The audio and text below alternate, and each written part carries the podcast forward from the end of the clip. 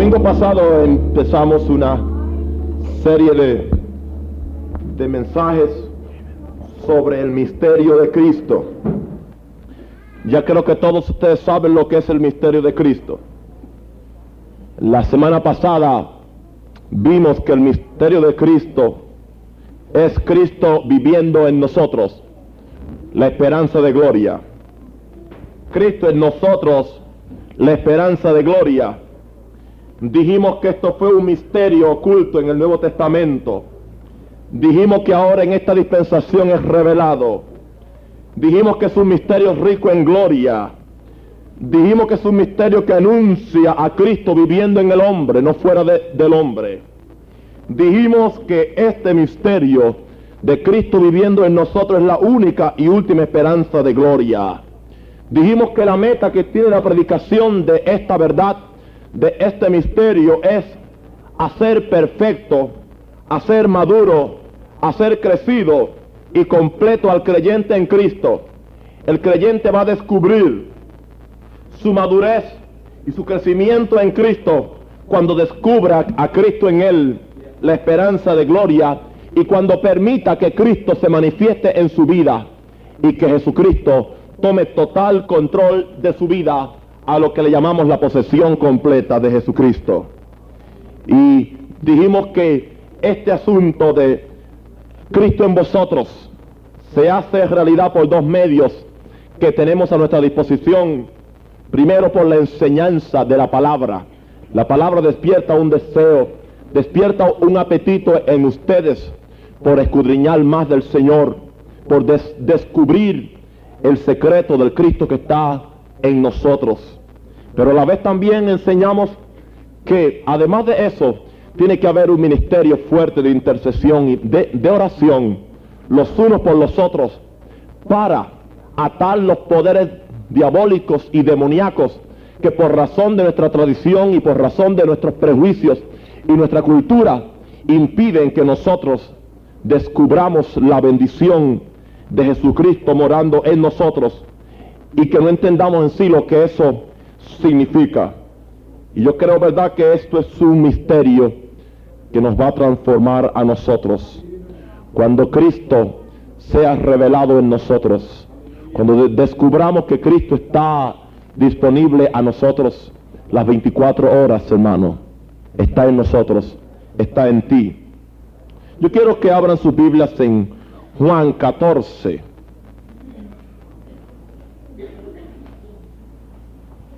Verso 18. Y en, este, en esta noche vamos a hablar de la promesa de Cristo en relación a este asunto de Cristo en vosotros, la esperanza de gloria, que es el misterio que vimos la semana pasada y que seguiremos hablando de él hasta que seamos perfeccionados en esta verdad. Vamos a hablar hoy la promesa de Cristo.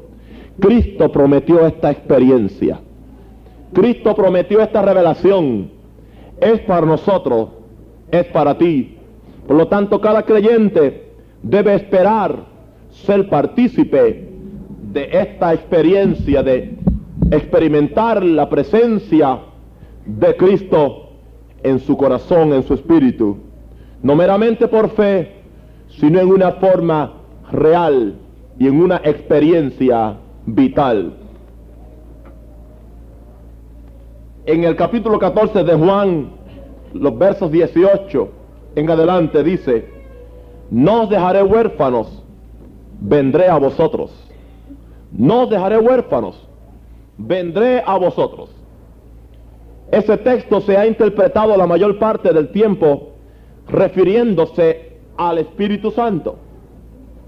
Pero yo lo he visto en otro contexto y no creo que se refiera al Espíritu Santo. Me, perdonan mi, interpretación, mi exégesis sobre este pasaje. Sucede que los primeros tres versos anterior al verso 18, 15, 16 y 17, Cristo está hablando de enviar al Espíritu Santo.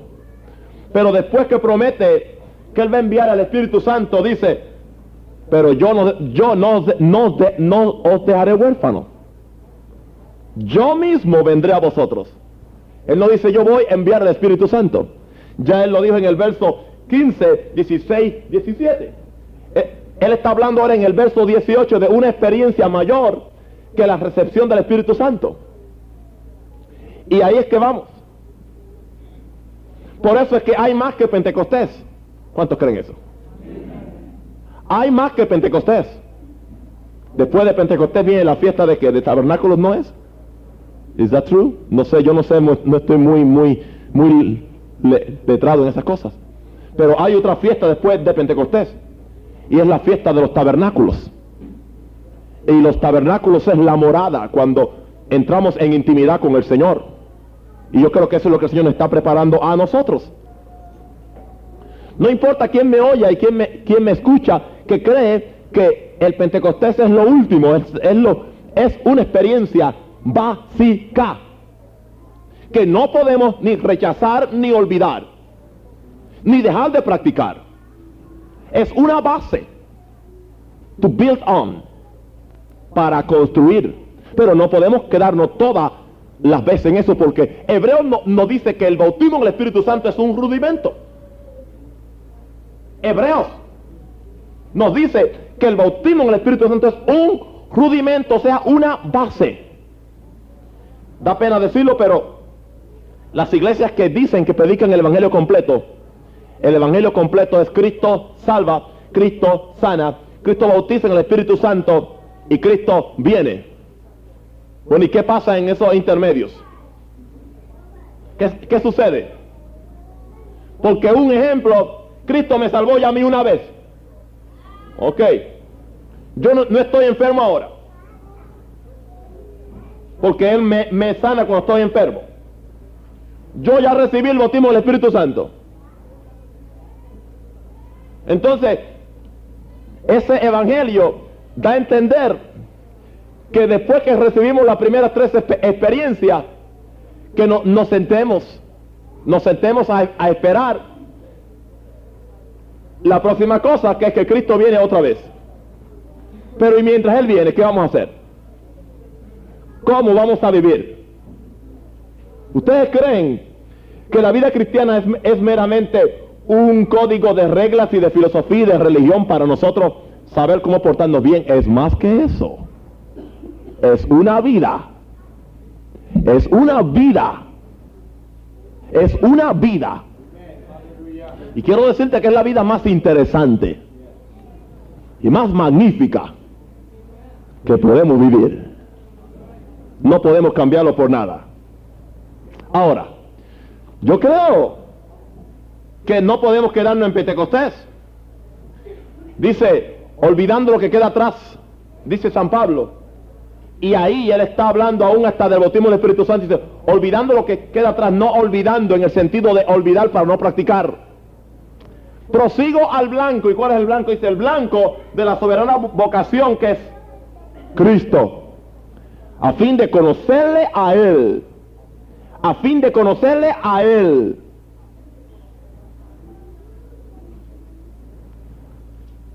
En sus sufrimientos, pero también en el poder de su resurrección.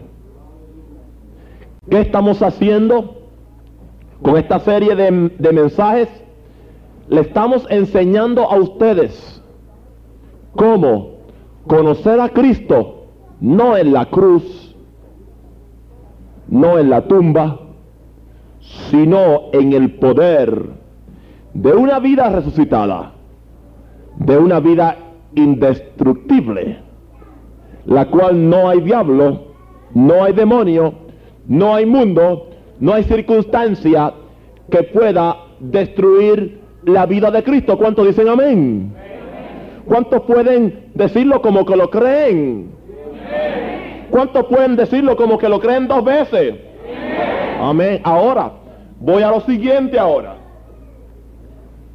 Tan indestructible como es Cristo, soy yo.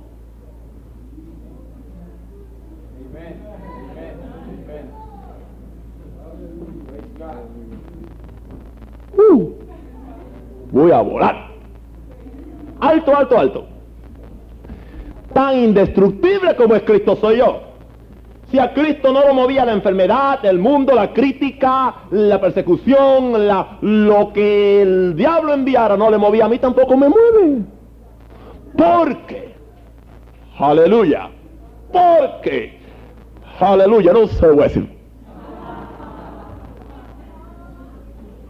You know why, Guiso? Guiso, you hear me now? you know why? Porque la misma vida de resurrección, la misma vida de resurrección que levantó a Cristo de los muertos, el mismo espíritu, no un espíritu inferior, no un espíritu distinto, el mismo espíritu, mora en mí. Y el mismo Cristo mora en mí con la misma vida de resurrección. Gloria a su nombre. Por eso Cristo dijo, no dejaré huérfanos. Él no está hablando del Espíritu Santo, ya Él ofreció el Espíritu Santo. Verso 15, 16, 17, dice el Espíritu el cual el mundo no puede recibir porque no le ve ni le conoce. Pero vosotros le conocéis porque mora con vosotros y estará en vosotros. Porque hermano, para estar consciente de la vida de Cristo en nosotros, eso no acontece hasta que primero nos recibimos el poder y el bautismo del Espíritu Santo, porque es el Espíritu Santo quien glorifica a Cristo. Es el Espíritu Santo quien nos revela a Cristo. Por lo tanto, necesitamos primero la experiencia del bautismo del Espíritu Santo para entonces recibir la experiencia de la vida de Cristo, la presencia de Cristo en nosotros. Por eso el verso 18 dice, no dejaré huérfanos, aleluya. Vendré a vosotros. ¿Y cómo va a venir? Va a venir en el misterio que estamos predicando. Va a venir a vosotros. Ahí significa voy a venir a meterme, a colocarme dentro de vosotros. No os voy a dejar huérfanos en el último capítulo de Mateo, Jesucristo dijo, he aquí yo estoy con vosotros hasta el fin del mundo. ¿A qué se refirió? ¿A un Cristo histórico o a un Cristo lejano a diez mil millas de distancia? No, se está refiriendo, yo estaré con vosotros hasta el fin del mundo. Se está refiriendo a que Él está viviendo, morando en nosotros hasta el fin del mundo. Hasta el fin del siglo. ¿No es maravillosa esa promesa? No, no os dejaré huérfano. Hermano, hágase más consciente de Cristo que de usted mismo. Apunte esto en su mente. Hágase más consciente de Cristo en usted que de usted mismo. De forma que un día usted hasta pierda su propia identidad y empiece a hablar como Cristo, a pensar como Cristo, a, a predicar como Cristo y a hacer las cosas que Cristo hizo. Pero pierda su identidad primero y deje que Cristo tome control en su vida.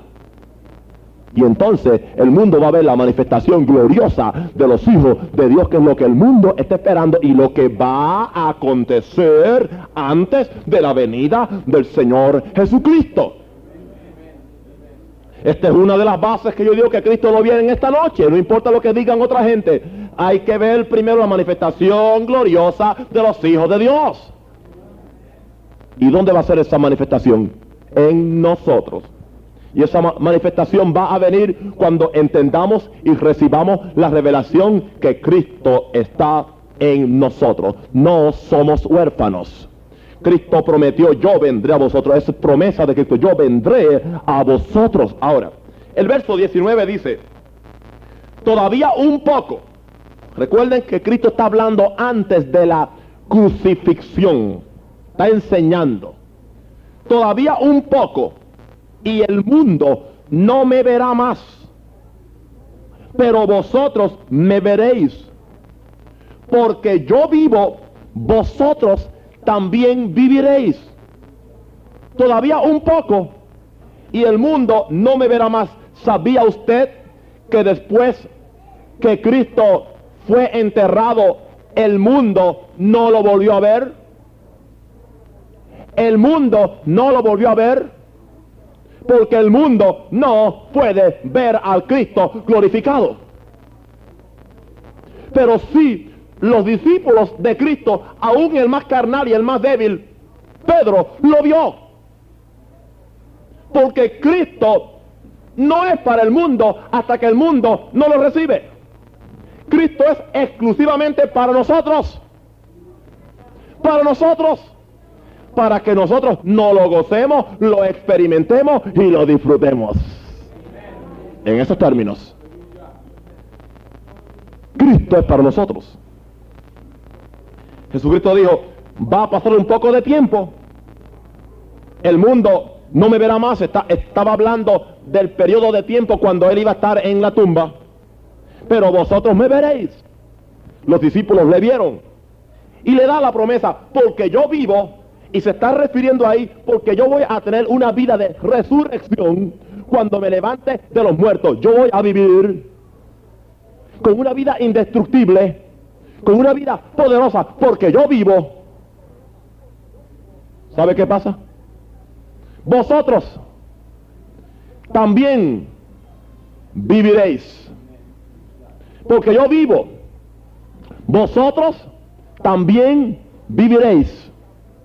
Indicando que el mismo poder que levantó a Cristo de los muertos, Jesucristo prometió que la misma vida con la cual Cristo se levantó iba a estar residente en nosotros eternamente. Porque yo vivo, vosotros también viviréis. Cristo no está hablando de existencia. El mundo existe, el mundo tiene existencia, los perros existen, los gatos existen. Pero los creyentes no existimos, tenemos vida. Ahora, no solamente vida, tenemos vida abundante. Vida abundante, la vida de Cristo en nosotros. Así que Jesucristo fue muy específico. Vosotros viviréis. Vosotros tendréis mi vida. Cuando yo me levante de los, de los muertos, yo voy a, a entrar en ustedes. Yo voy a entrar en ustedes, indicando lo que yo no podía hacer antes, lo puedo hacer ahora. Lo que yo no podía hacer antes, lo voy a poder hacer ahora. Antes Jesucristo estaba limitado a una persona. Estaba estaba limitado a un lugar. Pero ahora él dice, lo que, lo que no podía hacer antes, ahora yo voy a poder hacerlo. Y es que multiplicar mi vida, multiplicar mi poder y multiplicar mi carácter por medio de muchas personas. Por eso fue que Jesucristo, cuando se levantó de los, de los muertos, y vino y se, encontró con sus discípulos, dice que soplando les dijo, recibid el Espíritu Santo. Ahora vemos que no son bautizados hasta el día de Pentecostés, pero en este momento ellos nacieron del Espíritu, nacieron de nuevo y recibieron la vida de Cristo. Y estas palabras se hicieron verdad. Vosotros también viviréis porque yo vivo. ¿Qué fue lo que hizo Jesucristo? Empezó a multiplicar su vida, su poder, por medio de muchas personas. Y aún quiere hacerlo en estos días. Él quiere venir a vivir en la iglesia, en los creyentes, y quiere darnos la revelación él quiere darnos la revelación del efecto que su presencia puede hacer en nosotros. Él quiere darnos la revelación del efecto que su presencia puede hacer en vosotros. Y hermano y hermana, cuando una persona reciba la totalidad de esta revelación de Cristo en ella, esta persona va a ser tan ilimitada como Jesucristo, tan poderosa como Jesucristo, tan gloriosa como Jesucristo. Es más, Jesucristo dijo en el mismo capítulo, el que en mí cree, las obras que yo hago, él las hará también, y aún mayores, porque yo voy al Padre. El que en mí cree, las obras que yo hago, él las hará también, y aún mayores, porque yo voy al Padre. ¿Cómo lo va a hacer? Por medio de nosotros. ¿Cómo lo va a hacer? Multiplicando su vida en cada creyente. Poniendo su vida en cada creyente.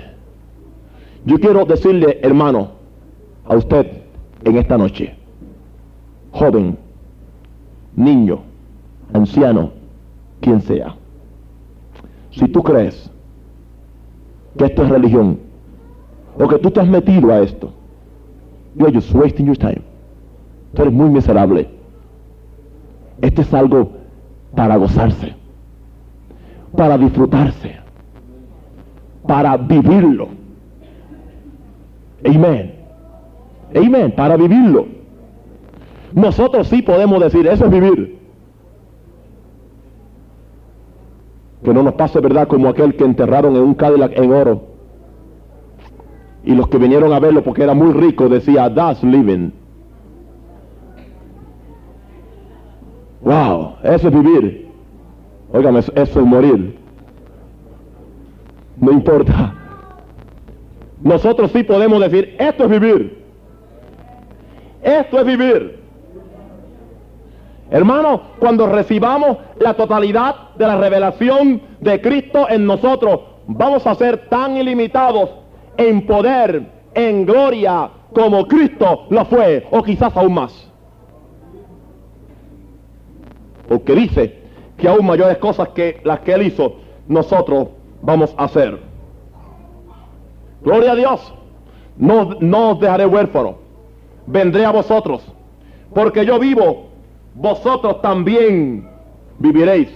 En aquel día vosotros conoceréis que yo estoy en mi Padre y vosotros en mí y yo en vosotros. Fíjense lo que el Señor quiere que nosotros conozcamos. El Señor quiere que conozcamos que estamos, que Cristo está en el Padre. ¿Cuántos creen que Cristo está en el Padre? ¿Cuántos lo saben? Pero a la misma vez que nosotros conocemos que Cristo está en el Padre, también nosotros vamos a conocer que estamos en Cristo. Fíjense el orden. Que estamos en Cristo. Y es entonces que vamos a recibir la revelación de que estamos, de que Cristo está en nosotros.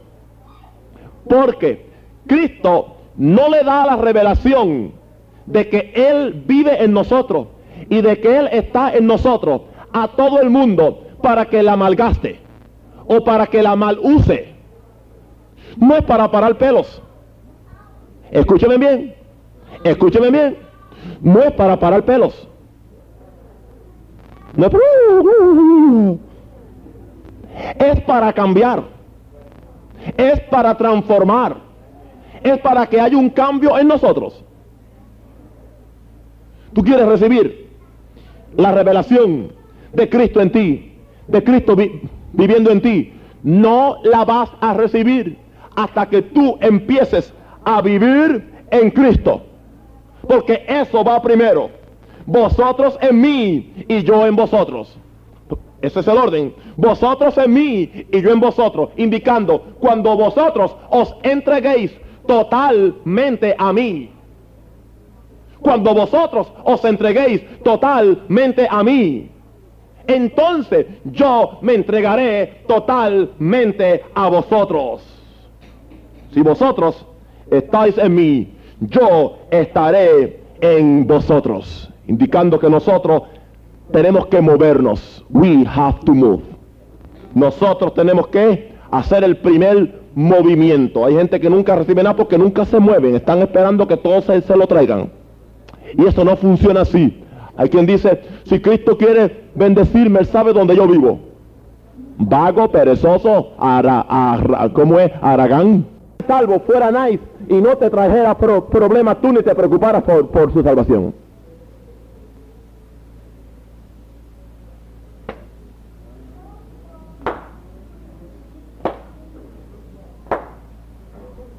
Right?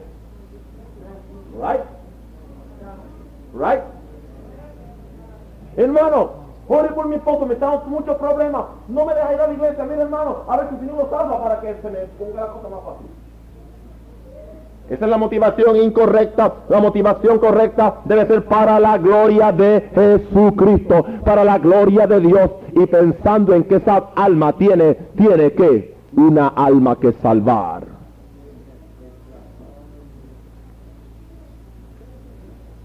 Estemos en Cristo y Él estará en nosotros. Él se manifestará a nosotros. Ahora, fíjense lo que dice el verso 21. Dice, el que tiene mis mandamientos y los guarda, ese es el que me ama. Ese es el que me ama. Y el que me ama será amado por mi Padre. Y yo le amaré y me manifestaré a él. Fíjense que hay ciertos requisitos para recibir la revelación de Jesucristo en nosotros. Primero, tener sus mandamientos, tener su palabra. Tiene que haber una lectura bíblica de la palabra diariamente, diariamente, diariamente. Debe haber un commitment a la palabra del Señor. El que tiene mis mandamientos y los guarda. Usted no puede guardar lo que usted no tiene. Primero tiene que tenerlo para entonces guardarlo. El hecho de que muchas personas no guardan la palabra porque no la tienen. Ese es el orden. El que tiene mis mandamientos y los guarda, ese es el que me ama. Y el que me ama será amado por mi Padre. El que me ama será amado por mi Padre. Y yo le amaré. Y yo le amaré. Esas son palabras hermosas. Y yo le, amaré. Y yo le amaré. Gloria a Dios. ¿Sabe la razón por la cual Cristo quiere que guardemos sus mandamientos? Que le amemos a Él. ¿Sabe para qué? Para Él amarnos aún más. Él quiere amarnos. Él quiere expresar su amor hacia nosotros. Pero Él quiere que tú empieces a hacerlo. Al tú moverte al lugar donde Dios pueda bendecirte. Y yo le amaré y me manifestaré a Él.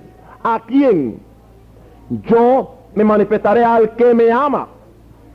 Yo me voy a manifestar al que me ama. Cristo no le va a manifestar su vida a todo el mundo. Cristo va a manifestarle su vida solamente a aquellos que han puesto al Señor en primer lugar, por encima de madre, padre, esposo, hijo, trabajo, posesiones y todas las cosas. Dice que el que no hace eso no es digno de ser su discípulo. And if you want to go to another church, that's your problem. Pero eso es lo que la Biblia dice. Cristo dijo que no es digno el que, el que ama cualquiera cosa más que yo, no es digno de ser mi discípulo. Será un buen, un buen, un buen religioso. Pero no puede ser mi discípulo. Porque el discípulo de Cristo establece una relación íntima con Jesucristo, donde él va a Cristo y Cristo va a él y se enseñan. Jesucristo le enseña y él aprende, hay una relación íntima. Dice que Jesucristo llamó doce, doce, para que estuviesen con él. Ese fue el primer, el primer propósito. Dice, y, y habiendo orado en el monte, vino y llamó a doce primero para que estuviesen con él, en primer lugar. Para enviarlos a predicar, a sanar los enfermos y echar fuera toda clase de demonios. Pero fíjense que el orden es estar con Jesús. Si usted está con Jesús, las otras cosas pueden pasar. Hay gente que quiere predicar sin estar con Jesús. Hay gente que quiere sanar los enfermos sin estar con Jesús. Hay gente que quiere ministrar en el Espíritu sin estar con Jesús. Y sin estar con Jesús no se puede hacer nada porque Dios sin mí nada podéis hacer. ¿Usted quiere que Cristo se le revele a usted? Empiece a amarlo por encima de todo. Empiece a amarlo por encima de todo. Y está entonces la promesa, me manifestaré a Él. O sea, me revelaré al que me ama, al que no tiene otra cosa. ¿Y sabe una cosa? Yo estaba hoy aconsejando a, a una persona en los caminos del Señor. Y yo le dije a esa persona, porque si el diablo no puede hacerte pecar a ti por el adulterio, por la borrachera, por la droga, por las cosas que son malas, si con eso él sabe que no puede separarte a ti de Jesús, si con eso él sabe que no puede, sabe que el diablo es muy astuto, el diablo es muy astuto, va a usar cosas buenas, cosas que son buenas en sí.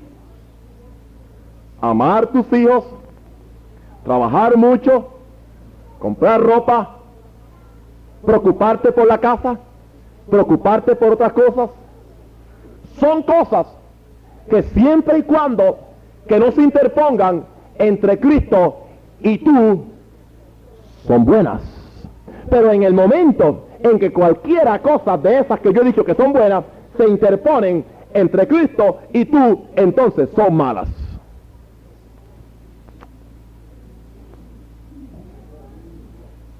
Yo espero que me entendieran.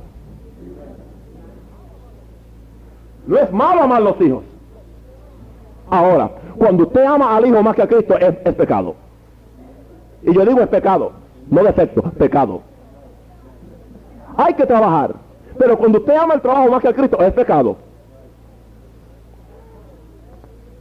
No es malo vestir bien. Pero cuando usted vive para vestir bien, y eso es su, su vida y su deseo, y, eso es todo, y se tiene espejo, tres horas al día o cuatro horas y nunca hora, le es pecado. Porque usted tiene las prioridades equivocadas. Y usted no cambia de parecer, ser un cristiano derrotado toda su vida. Y nunca va a recibir la revelación de la vida de Cristo en usted. Esto Cristo quiere solamente revelárselo a aquellos, a aquellos que le aman. El que me ama será amado por mi Padre y yo le amaré y me manifestaré a él me manifestaré al que me ama. Y fíjense que en el verso 23 dice, respondiendo Jesús y le dijo, el que me ama, mi palabra guardará. El que me ama, mi palabra guardará. Y mi Padre le amará. Y vendremos a él. Y haremos morada con él. El que me ama, mi palabra guardará. No me diga usted que usted ama a Cristo y no ama su palabra. Si usted ama a Cristo, guarda y ama su palabra. Si no, usted es un buen mentiroso. Si usted ama a Cristo, sea sincero, sea sincero y ame su palabra, porque el que ama a Cristo guarda su palabra y mi Padre le amará. Y mi Padre le amará y vendremos a Él. No solamente Cristo, mi Padre y yo y el Espíritu Santo, vendremos a Él y haremos que morada con Él, indicando haremos tabernáculo con Él. Gloria a Dios. Dios, Cristo, el Espíritu Santo quiere hacer tabernáculo con nosotros. Quiere que nosotros disfrutemos su amor, disfrutemos su victoria, disfrutemos su gloria, disfrutemos su presencia. Gloria a su nombre son palabras hermosas. Son palabras hermosas.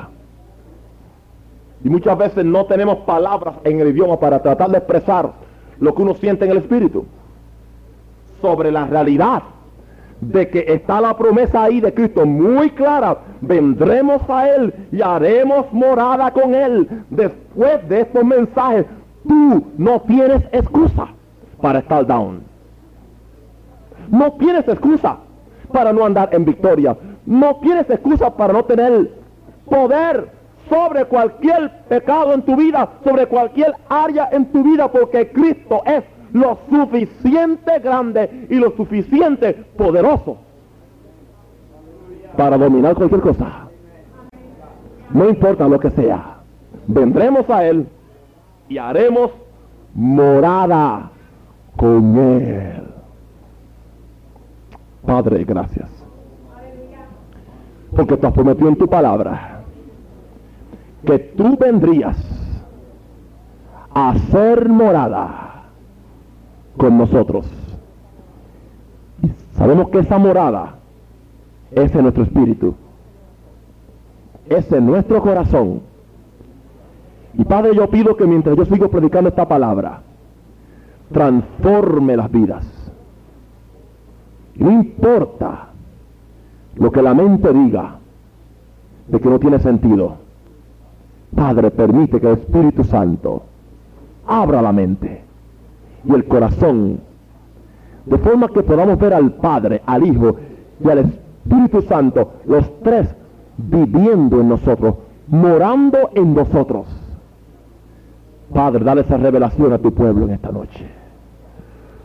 Padre, dale esa revelación a tu pueblo en esta noche. Aleluya. Aleluya. Aleluya. Que no haya indiferencia, sino que haya receptividad espiritual para recibir la revelación de que tú quieres morar en nosotros. No meramente vivir, sino morar. Recuerden que estamos haciendo la diferencia entre vivir y morar. Vivir es meramente que Él está ahí. Amén. Morar es habitar cómodamente en un lugar. Cristo vive en todos los cristianos. Cristo vive en cada creyente, en el más carnal vive Cristo. Apretado pero vive.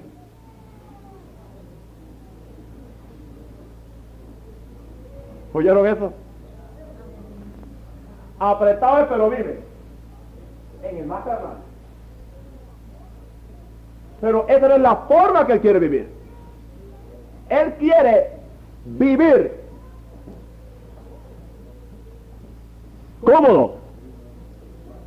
Cómodo. Sin oír palabras negativas. Sin ver expresiones de malas palabras, malos genios, malas miradas, malas actitudes, porque eso oculta a Cristo. Eso oculta a Cristo. Y eso impide que el mundo vea al Cristo que está morando y que está viviendo en usted. Había un, un rótulo en Puerto Rico, un pequeño letrero evangélico que decía Cristo es oyente, ¿cómo es? Huésped invisible en este hogar. Oyente silencioso en cada conversación. Fíjense, Cristo es un huésped. El pobrecito es huésped. Un huésped es uno que viene y se queda por un ratito de tiempo. Usted sabe, ¿verdad? Que si alguien viene de, Puerto Rico, un familiar de nosotros, aunque sea familia, se supone que ya al mes empieza a buscar su, apartamento. Y si no, usted empieza a tirarle indirecto, ¿entiende? Mira qué pasa y que eh, necesita ayuda, a ver si te, ayuda a buscar el apartamento, ¿qué pasa? Pero si usted ve que no hace ningún movimiento, ¿qué, ¿qué se cree este? Lo trae de agregado y quiere salir por dueño. Porque es un huésped, no, un huésped viene a un tiempo determinado. Pues ese rótulo decía, Cristo es un huésped. Ahora, invisible, fíjense, el pobrecito, era huésped, era invisible. Tercero, es un oyente, indicando que no puede hablar. Es un oyente y además de ser oyente, silencioso. en cada conversación. Deben decirle, así mismo, así mismo, es que es Cristo en muchas personas. Es un huésped invisible, no, nadie lo ve. En la factoría no lo notan. En la oficina no lo notan. En el hogar tu esposo inconverso no lo nota. Ve a todo menos a Cristo. Come on now. Es un huésped invisible. ¿Dónde está Cristo? Mi esposa es cristiana. Yo no lo veo. Cuando dice, yo no veo a Cristo. Claro, él no sabe la terminología. Dice, de cristiano no, no tiene nada. Y hay veces que puede ser crítica, pero hay veces que puede ser cierto. Lo que está diciendo esa persona. Es un oyente silencioso. Entonces Cristo tiene que estar todo el tiempo oyendo y nunca puede dar una orden. Está ahí más que para oír. Pero cuando Cristo quiere abrir la, eh, boca para decirnos algo, para corrernos algo, Señor, reprenda al diablo. No es el diablo, es Cristo que nos está nos está enseñando, nos está amonestando, porque Él vive en nosotros. Pero Él quiere vivir cómodamente. Él quiere morar en nosotros. Ahora, en Juan 15, verso 4.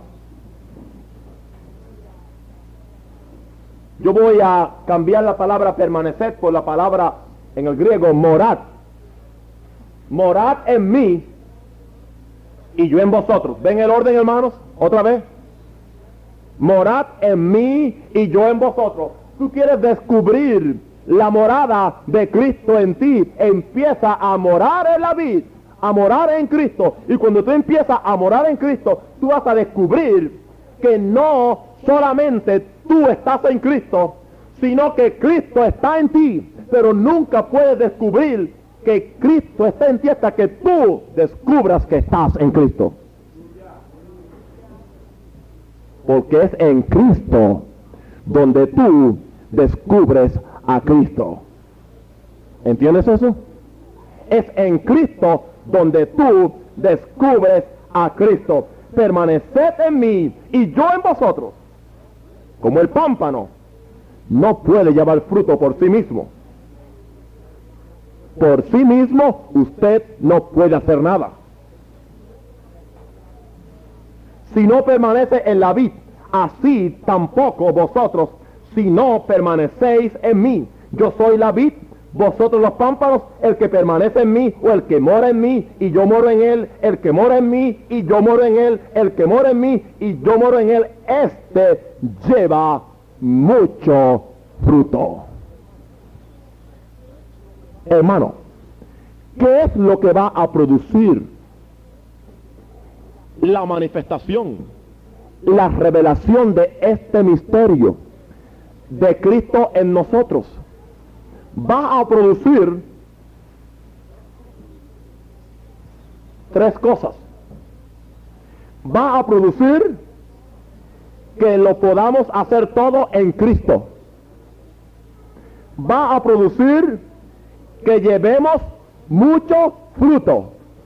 Porque quien lleva el fruto en nosotros es Cristo. Cristo, la esperanza de gloria.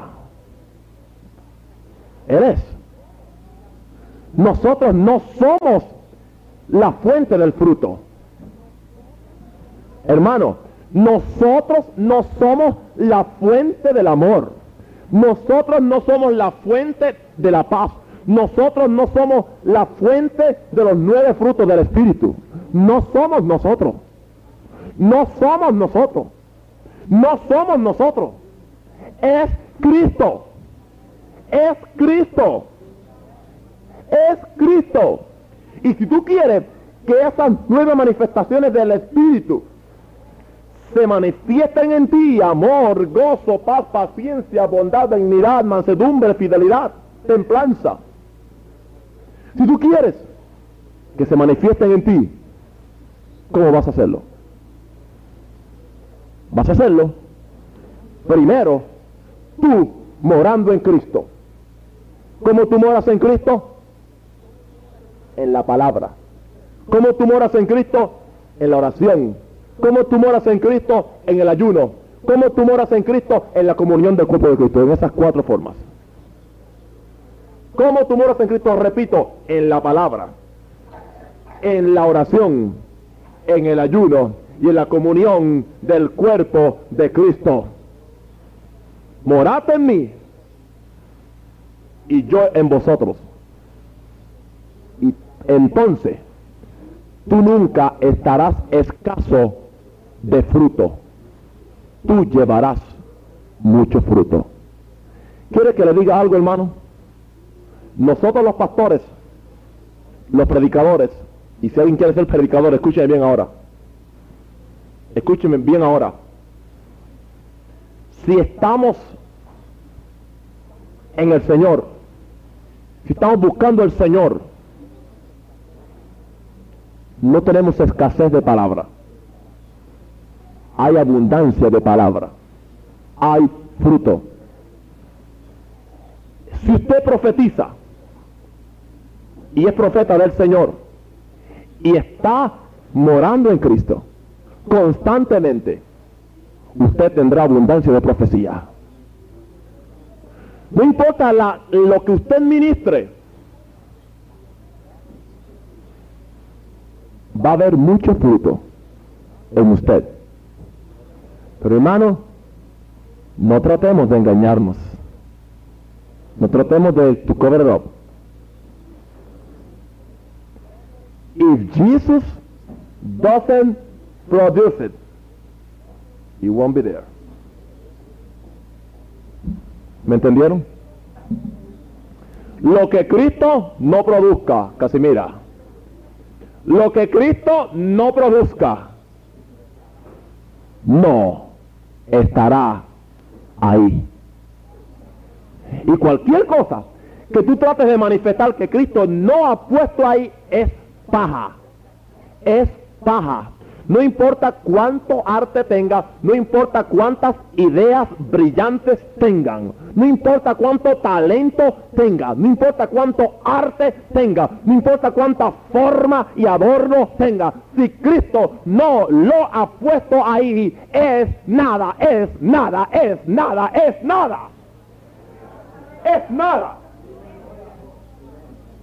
solamente vale la pena en ti lo que Cristo produce en ti. Lo que Cristo no produce en ti, lo está produciendo tu carne, tu mente y no edifica, no sirve para nada, sino para echarse al fuego. Aleluya. Cristo quiere producir fruto en mí. Él quiere producir fruto en mí. ¿Para qué? ¿Sabes para qué? Cristo vive en mí. Yo estoy en Cristo. En mí Él empieza a manifestar el fruto. Y recuerden, hermanos, esto ahora, este concepto, este principio, escúchenme bien. El fruto no nace de la noche a la mañana, tiene un proceso. Eh, los hermanos que están frustrados porque de la noche a la, mañana no desarrollan amor o paciencia o paz o bondad. Recuerden que esto no es una cosa de computadora. Ahí salió, amor, gozo, paz, paciencia. No, el fruto en los árboles tiene un proceso. Empiezas a salir qué? La flor. Después de la flor hay un capullo, ¿no? Algo así. Y entonces empieza a salir la fruta pequeñita. Y la fruta tiene un tiempo, cuando está verde, no sirve para, aunque hay fruto. Pero entonces hay un día que está madura. Y cuando está madura la fruta, ¿qué hacen los hombres? Los hombres vienen y cogen y comen ese fruto porque está maduro y el tiempo de la cosecha ha llegado. ¿Qué es lo que Cristo quiere hacer en nosotros? Producir el fruto de forma que salga la flor. O a todo el mundo le gusta la flor. La flor es, hermosa, pero no puedes quedarte en flor. Tiene que empezar esa fruta a crecer, a crecer. Y por, un tiempo aparentemente es una fruta que no tiene flor. Pero hay una fruta y gloria a Dios. Pero esa fruta sigue creciendo, creciendo, creciendo. y madurando hasta que llega un momento que está cargadito de fruto, de mucho fruto, de mucho fruto. ¿Y sabe para qué es fruto? No es para tú comértelo, no es para ti. ¿Sabes para qué? Para que el mundo venga en la fábrica, en la oficina, en el trabajo, en el hogar, en la calle, donde quiera que estamos, para que el mundo venga. Y cuando nos vea diga, wow, qué fruta más bonita, y se la coma. Y venga y te, y ¿dónde yo puedo conseguir frutas así? ¿Dónde se producen? ¿Quién las produce? ¿Cómo tú produces frutas así? ¿Cómo tú amas así? Que es un fruto. ¿Cómo tú tienes gozo así? Que es un fruto. ¿Cómo tú tienes paciencia así? Que es un fruto. ¿Cómo tú tienes mansedumbre así? Que es un fruto. ¿Cómo tú tienes control propio? Que es un fruto. ¿Dónde se consigue eso? Y tú puedas decirle, bueno, se lo consigue porque yo oro mucho, yo soy bien espiritual y porque yo ayuno toda la semana. No. No. Tú puedes decirle, mira, amigo o mira, amiga, eso no es mío. Es que dentro de mí vive una persona, vive Cristo. Y Cristo tiene todo eso. Tiene amor, gozo, paz, paciencia, bondad, benignidad, etc. Él tiene todo eso. Y Él vive en mí y Él es quien produce en mí todo eso. Lo que tú estás comiendo en mí es a Cristo. Es la manifestación de Cristo. Tú estás siendo participante de lo que Cristo produce en mí. You want it? ¿Lo quieres? Es gratis. Puedes recibirlo ahora mismo. ¿Y sabes que es una forma de testificar? Es una forma de testificar con el fruto. Pero hermano, hay que recibir la revelación de que hay que estar en Él, permanecer en Él. Y Él en nosotros. Ahora, quiero decir lo negativo ahora. Y va a doler, it's gonna hurt. Y yo quiero que duela, aunque después tenga que pasar el aceite. El que en mí no permanece será echado fuera como pámpano y se secará. Y se secará. Vamos a dejarlo hasta ahí. El que en mí no mora será echado fuera como pámpano y se secará. ¿Sabe qué puede suceder en la vida de un individuo, de una persona que se convierta al Señor y no se decida a caminar en el Señor en la forma que estamos enseñando y predicando? ¿Sabe qué va a pasar? Que aquel gocito y aquella vidita pequeña que recibió el día que fue salvo, como no está caminando en Cristo, ni está morando en Cristo, se empieza a secar. Y a secar. Y a secar. Y a secar. Y a secar. Y usted pierda, pierda ese verdor que el Señor tiene para nosotros. Y puede llegar el momento, mi hermano, que sea más difícil restaurar a una persona así en la iglesia que salvar al peor criminal de Chicago. Porque el, peor criminal puede saber que está mal, que está en pecado y que tiene un problema y que tiene, necesita a Cristo y que sin Cristo está perdido. Pero ese que está ahí seco, dije seco, dije seco. Porque si usted no produce fruto, está seco. Está seco. Está seco. Y está seco porque se ha separado de la vid. Se ha separado voluntariamente de la fuente que es Cristo. Por eso, para que no lleguemos a eso, Vamos a morar en Cristo. Vamos a permanecer en Él. En la forma que hemos indicado antes. Y entonces Cristo mismo se revelará a nosotros, se manifestará a nosotros y vamos a descubrir que Él está en mí, morando en mí con todos sus recursos, con todo su amor, con toda su gloria, con todo su poder, con toda su sanidad y que no hay nada que yo no pueda hacer porque Él mora en mí. Y fíjense que el verso 9 nos dice que este asunto de, de recibir la revelación de Cristo en nosotros nos va a dar segunda, en segundo lugar, la revelación del amor. La revelación del amor no viene antes que la revelación de Cristo. Primero viene la revelación de Cristo en mí y entonces después viene la revelación del amor. Porque el amor lo trae Cristo. Cristo es amor. Dios es amor.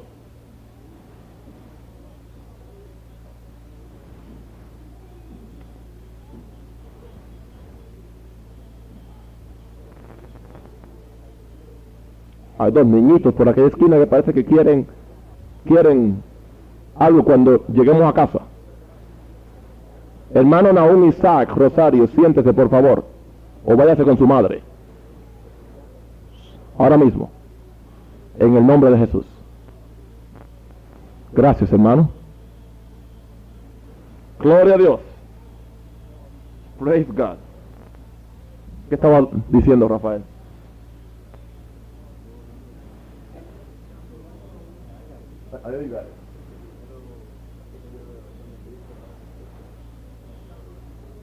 Amén, amén. Primero hay que tener la revelación de Cristo para entonces recibir la revelación del amor. Porque Cristo es amor. ¿Y sabe hermano? Hay gente que quiere el amor sin Cristo. Quieren la revelación, la explosión del amor. La quieren. Ay hermano, yo quiero recibir eso. Ay sí, Dios. Eso que habló el hermano Collado. Sí, es para todo el mundo. Pero tienes que recibir primero la fuente. La fuente. Y es verlo como Señor. Verlo como Señor. Oye hermano, es que yo tengo que, que, decírselo. El tiempo está llegando a la iglesia donde Cristo va a acabar con la changuería. Cristo va a acabar con las tonterías, con la changuería. Y quiere que entremos en la dimensión alta del Señor. Y quiere que nos elevemos a Él. Y entremos en esa vida donde Cristo sea dueño, sea Señor, sea amo. De forma que ya yo no tenga palabra. Él manda, Él habla, Él dice, Él ordena. Pero quiero decir algo. I hate to be negative now. Si usted no recibe la revelación del Señorío de Cristo, la revelación de Cristo en usted, la revelación del amor de Cristo que quiere manifestarse en usted, usted va a morir. Usted va a morir en el desierto. No es que va a perder la salvación. Usted va a morir en el desierto. Usted no va a entrar con los conquistadores a Canaán. Usted no será un Caleb y un Josué que va a poder entrar a la tierra y decir, dame aquel monte que es mío. Amén. ¿Y sabe una cosa? Yo quiero que todos ustedes entren y que no se quede nadie. Porque la meta del Señor es que todos entremos. Que todos entremos. Gloria a Dios. Fíjense, la revelación, la promesa de Cristo es que podemos permanecer en su amor. Verso 9, como el Padre me ha amado, así también yo os he amado. Permaneced en mi amor. ¿Y cómo vamos a permanecer en el amor de Cristo? Permaneciendo en Cristo. Gente que están pegados a Cristo, y día, no tienen problema amando. No tienen que estar amando por fe tampoco. I love you by faith. And that's a good cop out not to love you in reality.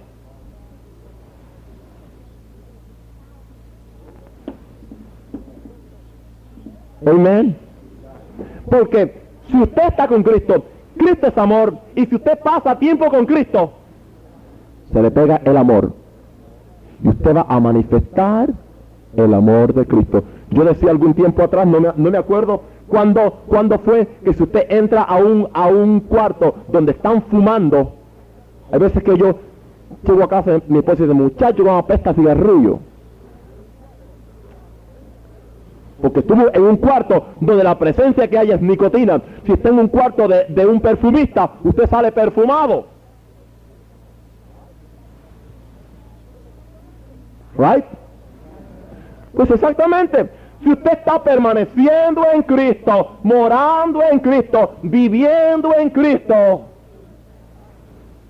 cuando usted tenga que salir al atrio, amén, cuando tenga que salir del lugar santísimo al atrio, a encontrarse con la gente común, y gente común yo le llamo a aquellos que no están en esa intimidad con Cristo, aún cristianos, que están viviendo una vida de domingo, plácida, so- so- solamente para, para satisfacer mi conciencia de que yo sirvo al Señor, te está engañando hermana y hermano. Porque Cristo no quiere eso. Cristo no quiere eso. Y yo te engañaría si yo te dijera lo contrario. Para yo mantenerte aquí. Yo tengo que decirte lo que la palabra del Señor dice. Cristo quiere un señorío tuyo, ser Señor tuyo, para Él cautivarte, para Él llenarte, para Él cubrirte con tu amor. Y cuando tú permanezcas en Cristo, tú podrás permanecer en su amor.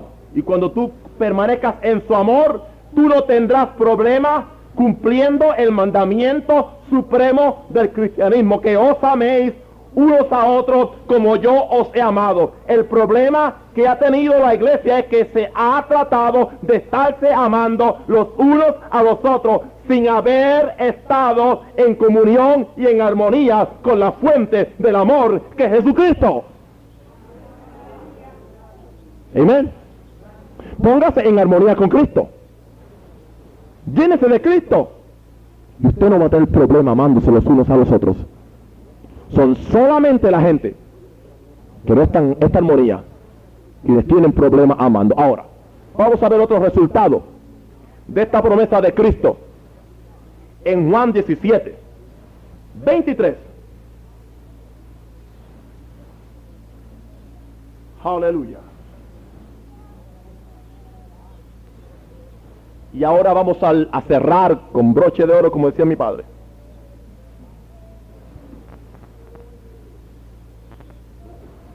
Yo en ellos. Fíjense, otra vez. ¿Cómo es? Yo en ellos. Yo dentro de ellos. Yo en ellos. Padre, y tú en mí. ¿Para qué? Para que sean perfectos en unidad. ¿Sabe? Wait, wait. Esto que estamos predicando tiene un propósito. Unir el cuerpo de Cristo. ¿Cómo lo, lo va a unir? Cuando descubramos a Cristo en nosotros. Segundo, cuando descubramos a Cristo en nosotros, descubrimos la manifestación suprema y plena del amor que es Cristo. Y cuando descubramos la, manifestación plena del amor que Cristo, entonces vamos a poder amarnos los unos a los otros. Y como consecuencia, cuatro, seremos perfectos en unidad.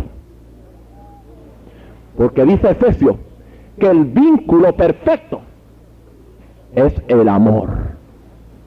Pero tiene que ser el amor que nace de Jesucristo. Es el vínculo perfecto. Hermano, permite el Señor que usted esta noche reciba esa revelación. Baje su cabeza ahora. Amén. Padre, aleluya. Yo oro y yo pido, Señor, que no haya sido una conferencia más. Que no haya sido, Señor, una, una, una charla tampoco. Que haya sido tu palabra. Permite que cada uno se mire hacia adentro y vea a Cristo. Aleluya. Y que haya una revelación de tu Espíritu Santo. Y Kabashandarabashaya. Oh, glory to God. Te lo pido, Padre, por favor.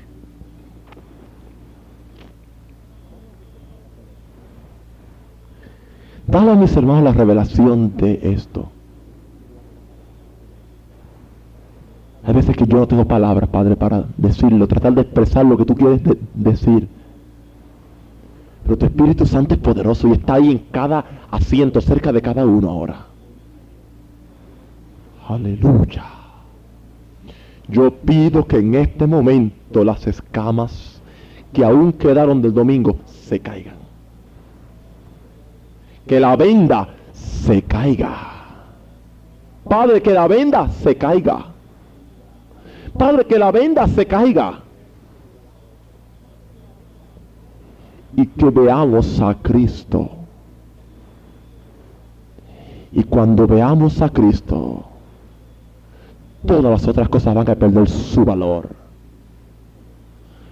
Porque Cristo es más hermoso que todo. Es el deseado entre diez mil Aleluya. Es el deseado de la gente. Y que sepamos que el mundo no rechaza a Cristo. El mundo quiere a Cristo. Lo que rechaza muchas veces somos los que representamos a Cristo. Porque no ven la realidad en nosotros de lo que Cristo debe manifestar y ser en nosotros. Padre, tenemos la promesa de Cristo, de que Él vendría a morar en nosotros, de que Él se revelaría a nosotros, de que Él se manifestaría a nosotros. Yo pido en esta noche que tú te le manifiestes a Maranata y que tú te, le manifiestes a cada persona que esté escuchando este mensaje. Jesucristo, manifiéstatele, revélatele y permite que hayamos entendido el, el concepto en esta noche que moremos en Cristo para que entonces descubramos la revelación de Cristo morando en nosotros la esperanza de gloria. Gracias, Padre. Amén. Praise God. Demos de pie, hermano. Aleluya. Aleluya. Aleluya. Praise God. Aleluya. Solamente vamos a cantar, Padre, yo te amo. Jesucristo es. Padre, yo te adoro.